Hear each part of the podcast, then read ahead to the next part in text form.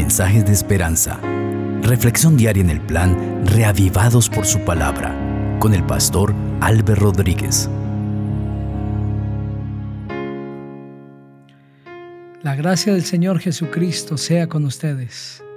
Es un gusto saludarles para compartir una vez más la palabra del Señor. Hoy Hechos el capítulo 9. Vamos a pedir la dirección de nuestro Dios.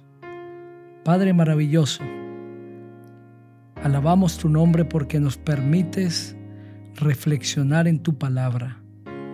Tienes un mensaje especial para cada uno de nosotros en este día. Tenemos la seguridad que tu Espíritu nos hablará. En el nombre maravilloso del Señor Jesús. Amén. Así dice la palabra de Dios.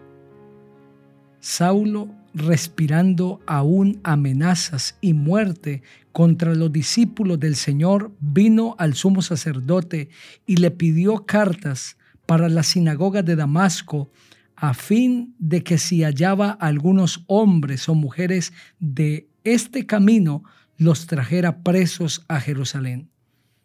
Pero yendo por el camino, aconteció que al llegar cerca de Damasco, repentinamente lo rodeó un resplandor de luz del cielo, y cayendo en tierra oyó una voz que le decía, Saulo, Saulo, ¿por qué me persigues? Él dijo, ¿quién eres, Señor? Y le dijo, yo soy Jesús, a quien tú persigues. Dura cosa te es dar coces contra el aguijón. Él temblando y temeroso dijo, Señor, ¿qué quieres que yo haga? El Señor le dijo, levántate y entra en la ciudad y allí se te dirá lo que debes hacer.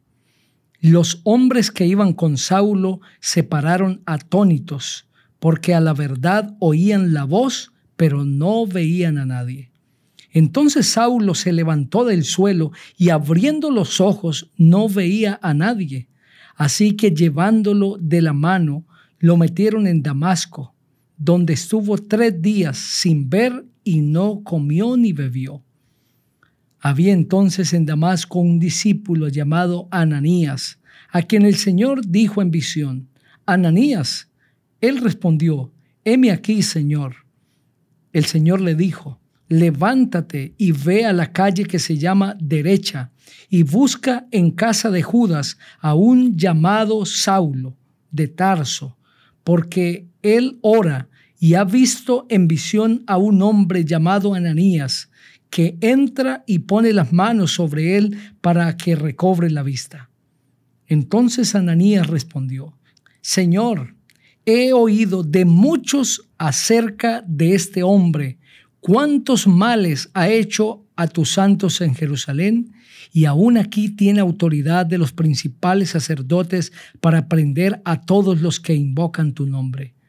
El Señor le dijo, Ve, porque instrumento escogido me es este para llevar mi nombre en presencia de los gentiles, de reyes y de los hijos de Israel, porque yo le mostraré cuánto le es necesario padecer por mi nombre. Fue entonces Ananías y entró en la casa y poniendo sobre él las manos dijo, Hermano Saulo, el Señor Jesús, que se te apareció en el camino por donde venías, me ha enviado para que recibas la vista y seas lleno del Espíritu Santo. Al instante cayeron de sus ojos como escama y recobró la vista. Se levantó y fue bautizado. Y habiendo tomado alimento, recobró las fuerzas y estuvo Saulo por algunos días con los discípulos que estaban en Damasco. Enseguida predicaba Cristo en la sinagoga diciendo que éste era el Hijo de Dios. Y todos los que lo oían estaban atónitos y decían, ¿no es este el que asolaba Jerusalén a los que invocaban este nombre y a eso vino acá para llevarlos presos ante los principales sacerdotes? Pero Saulo mucho más se enardecía y confundía a los judíos que vivían en Damasco, demostrando que Jesús era el Cristo. Pasados muchos días, los judíos resolvieron en consejo matarlo, pero sus acechanzas llegaron a conocimiento de Saulo. Y ellos guardaban las puertas de día y de noche para matarlo. Entonces los discípulos, tomándolo de noche, lo bajaron por el muro, descolgándolo en una canasta. Cuando llegó a Jerusalén, trataba de juntarse con los discípulos, pero todos le tenían miedo, no creyendo que fuera discípulo. Entonces Bernabé, tomándolo, lo trajo a los apóstoles y les contó cómo Saulo había visto en el camino al Señor, el cual le había hablado, y cómo en Damasco había hablado valerosamente en el nombre de Jesús. Y estaba con ellos en Jerusalén, entraba y salía, y hablaba con valentía en el nombre del Señor, y discutía con los griegos, pero estos intentaban matarlo. Cuando supieron esto los hermanos, lo llevaron hasta Cesarea y lo enviaron a Tarso. Entonces las iglesias tenían paz por toda Judea, Galilea y Samaria. Eran edificadas andando en el temor del Señor y se acrecentaban fortalecidas por el Espíritu Santo. Aconteció que Pedro, visitando a todos, vino también a los santos que habitaban en Lida. Halló allí a uno que se llamaba Eneas, que hacía ocho años que estaba en cama, pues era paralítico. Pedro le dijo, Eneas, Jesucristo te sana, levántate y haz tu cama. Y enseguida se levantó. Y lo vieron todos los que habitaban en Lida y en Sarón, los cuales se convirtieron al Señor. Había entonces en Jope una discípula llamada Tabita, que traducido es Dorcas.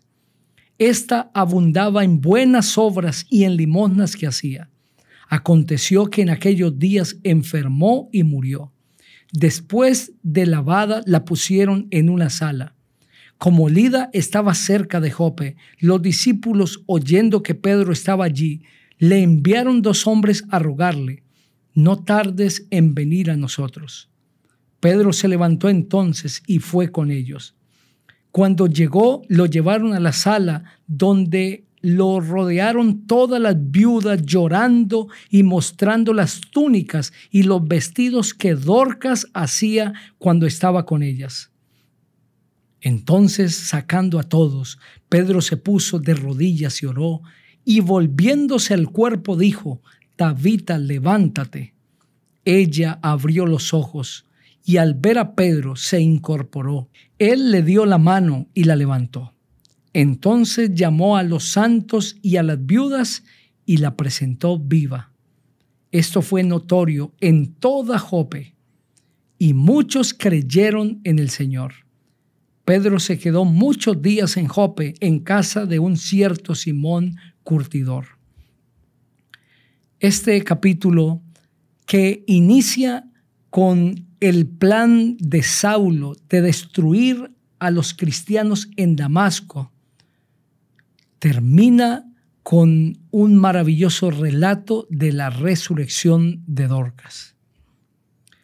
Saulo, un perseguidor de los cristianos, creía que su manera de comportarse llevando a los cristianos a la cárcel era aprobada por Dios era un fanático de su religión, de su tradición. Por eso pidió cartas al sumo sacerdote para llevarlas a la sinagoga de Damasco y allí poder arrestar a todos los que siguieron a Cristo, que eran conocidos como los del camino. Pero en el camino a Damasco se encontró con el verdadero camino, el Señor Jesucristo, se encontró con el Salvador del mundo, a quien él estaba persiguiendo, porque al perseguir a su iglesia estaba persiguiendo a Cristo mismo. Y allí, en ese encuentro con Cristo, Saulo entiende que está yendo por un camino equivocado. Se queda ciego esto le indicaba su ceguera espiritual. Y luego que Ananías recibe la invitación, el mandato del Señor para ir a orar por Saulo, Saulo recobra la vista y es bautizado. El mismo Ananías dudó en ir en primera instancia, pues todos le tenían temor a Saulo. En Jerusalén también había pavor acerca de este hombre. Pero el Señor le indicó a Ananías que él lo había escogido como instrumento para llevar el Evangelio a los gentiles, a los reyes y a los hijos de Israel.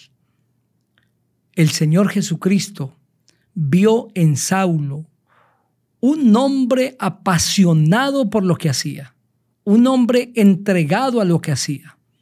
¿Y por qué mataba a los cristianos? Porque estaba equivocado, pero lo hacía con tal entrega, creyendo que agradaba a Dios. Después de su conversión, este hombre pasó de ser perseguidor a ser un perseguido por el Evangelio. Pero su predicación por Cristo todo el tiempo fue con una entrega tal que estuvo dispuesto a ir hasta la muerte por el Señor Jesucristo. Predicaba a Cristo con todo su corazón. Este Saulo pronto se convirtió en un poderoso predicador. El Espíritu Santo lo usaba grandemente.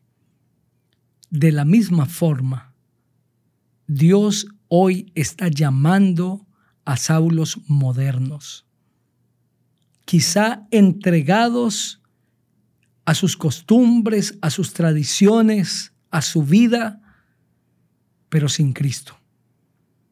Hoy el Señor está llamando a esos hombres y mujeres porque Él los ve como instrumentos escogidos por Él. Al encontrarse con el Señor Jesucristo, ellos entenderán que estaban yendo por el camino equivocado y se convertirán en grandes predicadores. Seguramente hoy hablo para alguien que hace muchas cosas entregadamente, pero lejos de Jesús quizás su trabajo, su familia, sus negocios. Se ha entregado tanto a estas cosas, pero está lejos de Jesús. Hoy Cristo te llama porque quiere usarte poderosamente en su predicación. Y la misma pasión, la misma entrega que tienes ahora por las cosas pasajeras, las vas a tener por Cristo.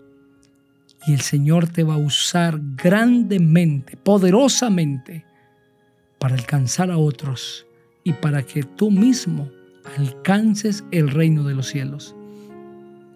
Ven a Jesús, porque Él tiene un plan glorioso para tu vida. Saulo nunca se imaginó lo que podía llegar a ser en las manos de Cristo. Tú nunca te imaginas lo que Cristo puede hacer contigo si tan solo te entregas a Él. Ven a Jesús ahora, porque Él quiere usarte, porque Él quiere bendecirte, porque Él tiene planes gloriosos para tu vida. Ora conmigo, querido Padre. Venimos ante ti para entregarte todo lo que tenemos y lo que somos. Úsanos, Señor. Queremos convertirnos en poderosos instrumentos tuyos. En el nombre maravilloso del Señor Jesucristo. Amén. Que el Señor te bendiga.